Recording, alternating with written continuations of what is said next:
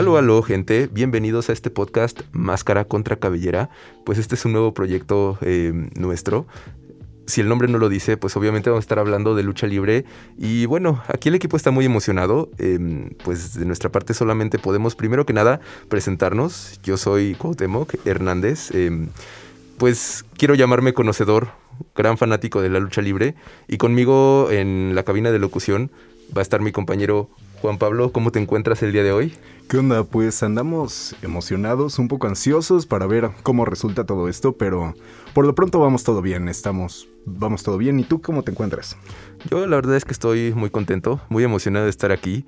Para la gente que nos está escuchando, esta es la tercera toma, entonces por, si le preocupan los nervios, pues no pasa nada, no pasa nada, va estar bien, todo, todo en orden, todo tranquilo. Y bueno, también conmigo está eh, mi compañero Chava Salvador. ¿Cómo te encuentras el día de hoy? Buenos días, buenas tardes, buenas noches, depende cómo nos estén escuchando. Yo me encuentro muy bien, eh, emocionado y feliz de poder acompañarlos en Máscara contra Cabellera. Esperemos que les sea de su agrado este programa y bueno, a darle con todo y que todo salga bien. Y un saludo muy especial a Bobby que nos acompaña desde la cabina grabándonos. Hola, Por supuesto, ya tendrán la oportunidad de conocer al gran señor Bobby, pero bueno, esta semanita le tocó estar en cabina de control. Em, pero bueno, pues ahora sí, ¿de qué se trata nuestro podcast? Máscara contra Cabellera es un podcast de lucha libre y para saber de qué vamos a estar hablando tenemos primero que nada pues la tarea de definir qué es la lucha libre. Es decir, hay muchos estilos de lucha en el mundo, ¿no? Eh, creo que muchos estamos muy familiarizados o hemos escuchado o visto algún, en algún momento de la vida eh, la WWE, ¿no? Que bueno, em, a mí me gusta hacer la diferencia eh, entre lucha libre y wrestling, ¿no? Son pues dos cosas un poquito diferentes. Eh, obviamente pues el origen, ¿no? Donde se practican tiene mucho que ver, pero también el estilo de lucha eh, pues es muy muy diferente, ¿no? Y hay muchas otras cosas que, que, marcan una diferencia importante entre lo que es la, lucha libre, el wrestling, en Japón, por ejemplo, que es muy común el puroresu. Em, pero bueno, entonces, primero, ¿qué es la lucha libre? Ya, ya, em, pues la lucha libre mexicana, que es de lo que vamos a estar hablando. Em, primero que nada, eh, pues tenemos que definir qué es una disciplina. Es un deporte espectáculo, ¿no? Em, diferente a otros deportes meramente deportivos, vaya la redundancia, eh, pues la lucha libre es una cuestión que de repente se considera mucho más teatral, ¿no? Que lleva historias y este y pues vaya, es esta combinación de deporte, teatro y un montón de disciplinas. Sin embargo, o sea, sí es un deporte y un teatro o un entretenimiento, pero no porque sea un entretenimiento hay que bajarle el nivel de deporte. Y luego muchas veces a mí me ha pasado que le dicen, oye, ¿cuál es tu deporte favorito? Y tú dices, la lucha libre. Y te dicen, no, pero un deporte en serio. Pero aquí lo que hay que entender es que sí es un entretenimiento, pero también es un deporte meramente real y meramente específico. Y no por ser un entretenimiento hay que mm, quitarle su valor.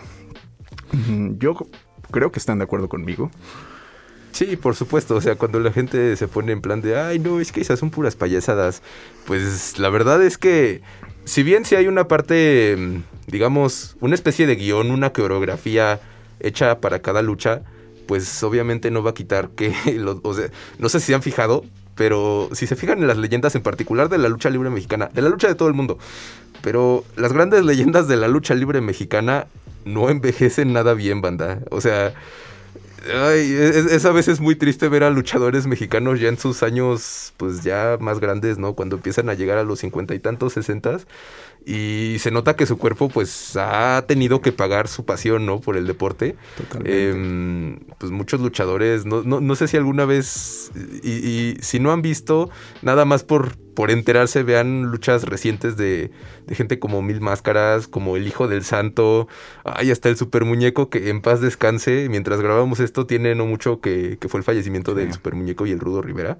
Em, pero sí, gente, la verdad es que es a veces duele ver a las grandes leyendas del pasado luchar ya más grandecitas. Ahora sí que una gran mención eh, nada más al negro Casas, que ese señor tiene sesenta y tantos años y sigue luchando y sigue volando y es todo un atleta. La verdad es que es impresionante. Pero bueno, ya un poquito desviados del tema, ¿no? Em, de nuevo, pues sí, lucha libre, teatro eh, van como muy de la mano y en particular la lucha libre mexicana se caracteriza por varias, varias cosas, ¿no? Em, obviamente la primera de ellas, que es muy importante, es que no es nada más un deporte espectáculo aquí en México, es una tradición. Em, de hecho, ya en 2018 fue eh, reconocida eh, como Patrimonio Cultural de la Ciudad de México, ya oficialmente, ¿no? Eh, y bueno, pues hay muchas cuestiones como muy importantes como parte de una tradición, que en otros programas le hablaremos como mucho detalle de eso. Eh, obviamente están las dinastías, que básicamente son familias, ¿no?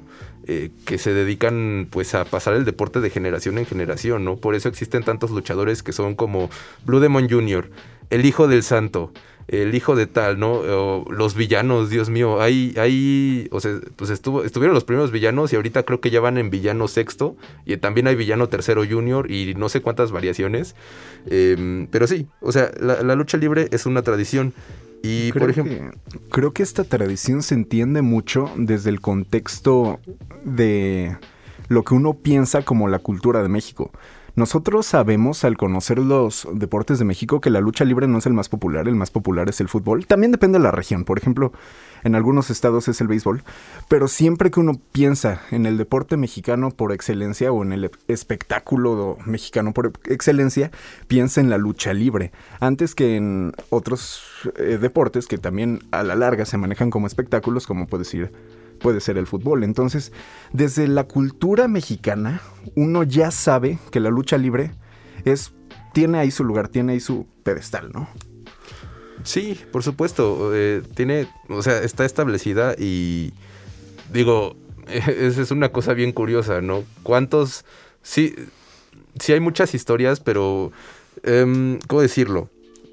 Creo que en el mundo incluso cuando se piensa en México, una de las cosas que se piensa también es la lucha libre, ¿no? Ahora sí que la comida y la lucha libre como que son de las dos primeras cosas que, el mundo ve, ¿no? Incluso si vemos en, diferentes materiales eh, cinematográficos, hasta anime, ¿no? Un montón de caricaturas, pues los personajes mexicanos muchas veces son representados hasta como luchadores, ¿no? Sí, eso mismo, justo es ya una marca de México este, más allá del el típico estereotipo que luego nos ponen de maria, mariachis, tacos, todo esto, eh, algo que ha destacado mucho y eh, ha representado mucho a México son las máscaras. Son este todo esto de la lucha libre. Hay varios filmes, varias caricaturas que lo que más ponen es este al mexicano luchando, igual bajito casi siempre, pero más que nada eso, el que sea representación ya da el reflejo de lo importante que es para acá en México, para con lo casi siempre es con lo que crecieron todos. No, no sé, este, yo todavía recuerdo de, pequeño el cómo mi mamá me prohibía verlas, incluso por la, eh, la brutalidad, la violencia que es eso mismo, o sea. Sí, sí, se ve este, algo peligroso, pero bueno, era lo que entretenía mucho. De hecho, tocas un tema muy importante, o que yo considero muy importante para la lucha libre mexicana, que dices que siempre los representan bajitos, y creo que esto es algo que define el estilo de la lucha libre. ¿Por qué? Porque las llaves las tienen que hacer a, la ras de la lona, las tienen que hacer muy cerca del suelo, porque por la misma estatura, al principio que se enfrentaban contra mismos luchadores extranjeros, tenían que variar el estilo de lucha para poder adaptarse, justamente por la altura. Entonces, justo este tema que tomas de que son bajitos es algo que define a la lucha libre con respecto a otras como podrían ser el wrestling o el progreso. Sí, la verdad es que eh, el físico de los luchadores también es todo, todo un tema. Em, la verdad es que eh, es, chistoso, digo, sí, como, dicen, em, yo creo que la concepción de los luchadores bajitos, yo, yo tengo la teoría de que es mucha influencia del Rey Misterio. Creo que todos conocemos el famosísimo frame en el que está el Rey Misterio mirando hacia arriba al Gran Cali y le llega la cara al ombligo, ¿no?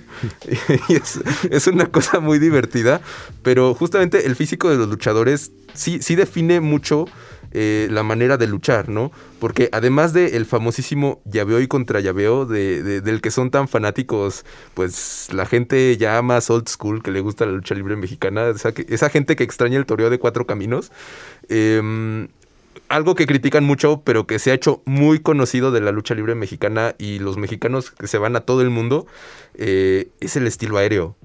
O sea, los luchadores mexicanos son muy, muy conocidos por ser luchadores aéreos y eso es una parte como bien padre de, ¿no? Que lo hace muy espectacular y muy interesante de ver.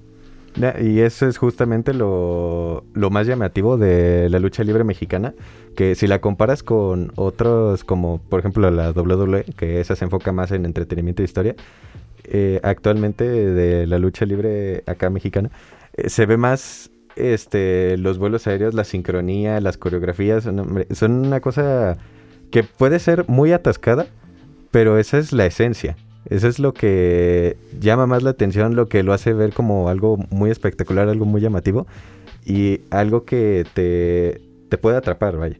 No, no es solamente el, este, el, el llaveo, sí, es muy importante, es muy eh, vistoso, este, todo esto, pero yo siento que lo que más impresiona son esas, estas coreografías. Sí, por supuesto. Pues digo, tenemos la etapa dorada de la lucha libre en años recientes, ¿no? Que creo que la figura que todos conocimos hace una década más o menos era a Místico, ¿no? Y que se caracterizaba por un estilo súper aéreo. De hecho, no, recuerdo exactamente en qué año, creo que fue por ahí del 2007 fue nombrado el mejor luchador aéreo del mundo, ¿no? Y pues si se fijan, tiene una, o sea, el, cuerpo de Místico es como muy delgado, muy ágil, este, y, la verdad es que es, muy espectacular de ver, ¿no? Yo creo que, como dices, Chava, eh, eh, en todo el mundo es parte de lo que atrapa a la gente. Eh, y bueno, pues sí, por supuesto que es una, parte muy importante de la lucha libre y, dentro y fuera del mundo. Pero bueno, gente, vamos a hacer un pequeño corte. Y en el siguiente segmento vamos a hablarles un poquito pues ya de la historia de la lucha libre para seguir entendiendo este bello deporte. En un momentito regresamos. Esto es la recomendación de oro de la semana. Esta es una breve sección de nuestro podcast donde queremos eh, mostrarles, ¿no? compartirles un poquito de algunos eh, pues materiales interesantes relacionados con la lucha libre, ¿no? Esta semana tenemos un documental muy padre, muy interesante, muy independiente, eh, llamado Sin Límite de Tiempo, es del año 2021, eh, del director Enrique Álvarez López, y lo pueden encontrar en YouTube, está absolutamente gratis, subido por él mismo, y la verdad es que es una cosa muy interesante de ver, cuenta como... como la perspectiva de varios luchadores, ¿no? Entre ellos Doctor X, que ya falleció, eh, también Black Warrior, que fue pues la, la, gran máscara que ganó em, el místico, ¿no? En su momento, que fue parte de lo que lo lanzó al estrellato y lo solidificó como una figura. Eh, y bueno, es toda una narración de la Arena México desde adentro, ¿no? Desde los luchadores, también un poquito desde el público. Y la verdad es que es muy interesante de ver, se lo recomiendo muchísimo. De nuevo, Sin Límite de Tiempo, eh, del director Enrique Álvarez López. Búsquenlo en YouTube, está súper interesante.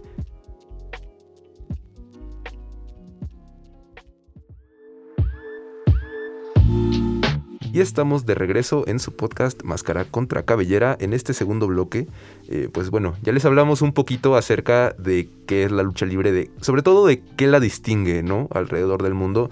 Y es un tema pues muy, muy, muy rico. La verdad es que nos podríamos pasar horas y horas y hablando nada más de, de por qué la lucha libre mexicana pues es un estilo de lucha diferente, ¿no? Y es una tradición y, todo un concepto diferente pues a, otros estilos alrededor, alrededor, del mundo, ¿no? Eh, pero bueno, también para entender qué es la lucha libre y, eh, tenemos que, saber un poco de, de su historia, ¿no? De cómo es que surge eh, y, cuáles son sus antecedentes alrededor del mundo. Y para eso, eh, Juanpa justamente nos puede decir algunas cosas muy interesantes. Claro que sí. Eh, mira, para entender qué es la lucha libre o más bien cómo se formó, hay que entender al menos cómo se forman la mayoría de las cosas en este mundo, que es mediante un proceso evolutivo, al igual que nosotros como seres humanos, vamos evolucionando y no solo mm, nosotros, sino nuestras costumbres y todo lo que hacemos. Entonces, junto con la evolución del ser humano van evolucionando nuestras cosas, ¿no? No es como que un día decidimos, ah, vamos a crear la lucha libre y a partir de ese momento con tal fecha y tal hora se empieza a decir, ah, aquí se creó la lucha libre como tal. No, lleva un proceso de evolución. Entonces, para entender de dónde surge la lucha libre, hay que entender un poco la historia del ser humano. Y una de las características del ser humano es que nos encanta la violencia. Y desde siempre nos ha encantado la violencia. lo podemos ver desde las eh, cuevas, eh, cuevas, en pinturas rupestres en Francia. Ya habían eh, ciertas pinturas, ciertos dibujos que claramente representaban a humanos ejerciendo violencia. Este, a veces entre humanos y entre animales también, hay que aclararlo. Entonces ya vemos, eso es hace aproximadamente 15.000 años. Desde entonces ya empezaba a haber violencia y considero yo, o bueno, es que es un poco confuso trazar una historia, porque les digo, va evolucionando, no se crea desde un punto en específico, pero considero yo que por ahí podemos empezar a rastrear esta historia de la lucha libre. Entonces empezamos ahí hace aproximadamente 15.000 años. También, por ejemplo, en cuestiones religiosas, como en la Biblia, en el Antiguo Testamento, me parece que aparece el patriarca Jacob peleando con un ángel o con Dios, algo así. No estoy, no estoy seguro de contra quién pelea, pero ya empezamos a ver la violencia siendo ejercida en otra parte de la historia del ser humano. También en relieves babilónicos y en relieves egipcios se ve eh, se ven ciertas poses de gente peleando. Siempre estamos viendo que al ser humano le ha encantado la violencia desde siempre. ¿Y por qué digo encantado? No es solo de que la ejercen, sino de que la disfrutan. Por eso siempre en, en los coliseos ponían a un león a pelear con un humano probablemente el humano iba a terminar masacrado por el león, iba a terminar comido, pero eso llenaba a, los coliseos de gente, a la gente le encantaba ver eso. Entonces, por eso digo que al ser humano siempre le ha encantado la violencia. Igualmente, eh, la lucha eh, grecorromana, que empezó como un deporte en Juegos Olímpicos, empieza desde hace mucho. Y eso lo podemos interpretar como algo del otro lado del charco. ¿Por qué? Porque recordemos que el descubrimiento de América es en 1492. Entonces, si bien se teoriza que ya había cierta, cierta comunicación con el otro lado del charco, surge como una especie de historia independiente. Pero también lo podemos ver por acá. Con las con ciertas esculturas olmecas ya se veían de guerreros practicando este, ciertos estilos de lucha o de combate cuerpo a cuerpo. Entonces, de aquí empezamos a ver cómo surge la historia de la lucha libre en México. Y lo podemos llevar ya hasta más o menos el segundo imperio mexicano, donde surge un proceso bastante importante. No sé si nos podrías comentar, Chava, cuál es eso. Claro que sí, ya ubicándonos en México, fue el mismo siglo XIX, más específico, en 1863, eh, todavía no existía como tal un espectáculo violento este, por acá, por, por México, pero sí existía un teatro o circo llamado Orning, en donde se encuentra un personaje importante para el desarrollo de la lucha libre mexicana, que es Enrique Ugartechea. No es un luchador como lo conocemos ahora, más bien él era fisicoculturista y en este, en este teatro tenía el espectáculo de poder levantar un caballo, este, con, creo que con una sola mano, e incluso con el jinete, o sea, tremendo el señor. Y para poder introducir ahora lo que era la lucha libre, que se tuvo esta idea de crear justamente esto de inspirado en la lucha grecorromana, se convierte en el primer luchador. No tenía una máscara, no era muy colorido, simplemente vestía con el calzón y este, las botas. Eso sí, eh, no empezó de manera perfecta esta evolución, este desarrollo, porque a pesar de que era una idea nueva, de que se trataba de llegar a una innovación, no llamó tanto la atención de, del público. Este se podría decir que fue el primer tropiezo de lo que conocemos ahora como lucha libre. Sí, por supuesto, es, es como muy interesante. Justamente toda esta evolución histórica de la lucha libre en todo el mundo. Eh, es muy chistoso, digo, pensar que somos unos salvajes, ¿no? Y por eso nos encanta ver señores en calzones peleando. Pero, pues sí, o sea, es, parte de, ¿no? Y es, como mucho del encanto. Em, y bueno, ya justamente eh, así, el, el, origen de la lucha libre mexicana es como una de las pocas cosas que sí se pueden relativamente rastrear hasta un punto muy específico en la historia, ¿no? Y, es eh, justamente eh, con el padre de la lucha libre, el señor Salvador Luteroz. Ese es un nombre bien, bien, bien importante en la lucha libre eh, desde sus inicios y hasta el día de hoy. Que justamente alguna vez estuve en, en una mm, conferencia que dio el comisionado de Cultura de la Ciudad de México eh, y pues bueno, es una persona muy enterada, ¿no? Después de que se reconoce la lucha libre como patrimonio cultural de la ciudad, en 2018, eh, pues obviamente ya empieza a haber mucha gente Em, pues importante, ¿no? En, el medio, gente que, tiene como acceso a ciertos registros históricos que no necesariamente son tan fáciles de, encontrar. Tal vez no de, acceder a ellos, pero sí de, encontrar, de saber dónde buscarlos, ¿no? Y lo que nos platica es que un día eh, el exteniente revolucionario, eso es bien interesante, yo no sabía que el señor Salvador Lutero era, era un exteniente. Em, por ahí de, en, los años 1920 y tantos, está en Estados Unidos y ve justamente un, show como que es una combinación entre una obra de teatro y acrobacias y justamente por ahí hay alguien, em, una de estas personas que, se caracterizan por su fuerza, ¿no? Em, y, bueno, como que ve eso en Estados Unidos, le gusta mucho y piensa justamente como en una manera de adaptarlo a un público mexicano. Entonces regresa a México y justamente en el año de 1933 ya abre la famosísima Arena México en la colonia Doctores. Em, bajo el nombre de la empresa de la empresa mexicana de lucha libre. Ahora es el Consejo Mundial de Lucha Libre, pero bueno, justamente en este punto específico de la historia se bautiza a Salvador Luterot como el padre de la lucha libre mexicana y se empieza a conocer la lucha libre tal como, como es el día de hoy. Nada más este, me gustaría aclarar, porque muchos de muchas de las personas que nos deben de estar escuchando ya han de estar pensando en la Arena México tal y como es ahora.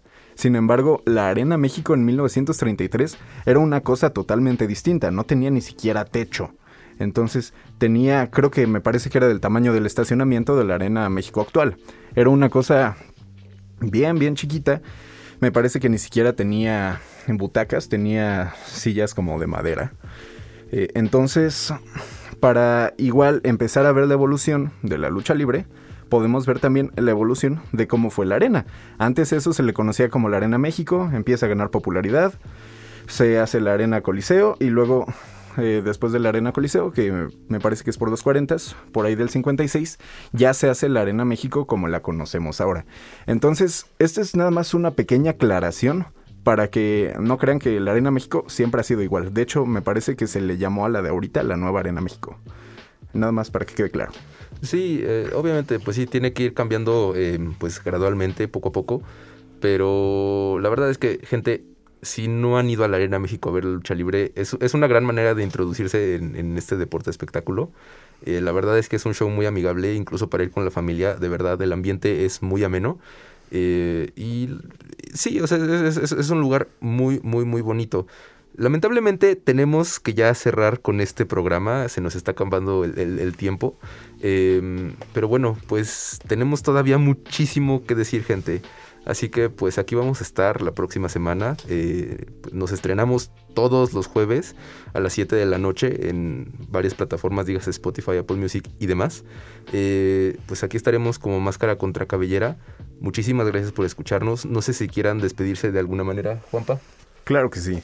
Antes de que me apaguen el micrófono, que tengan una buena noche.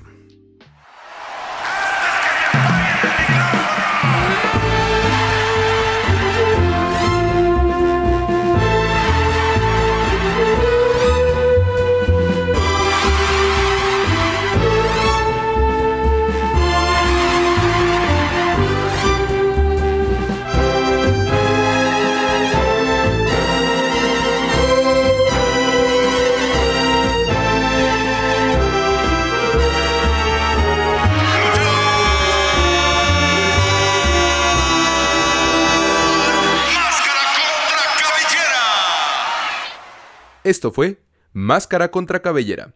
Escúchalo de manera exclusiva por Frecuencia SEM y plataformas digitales.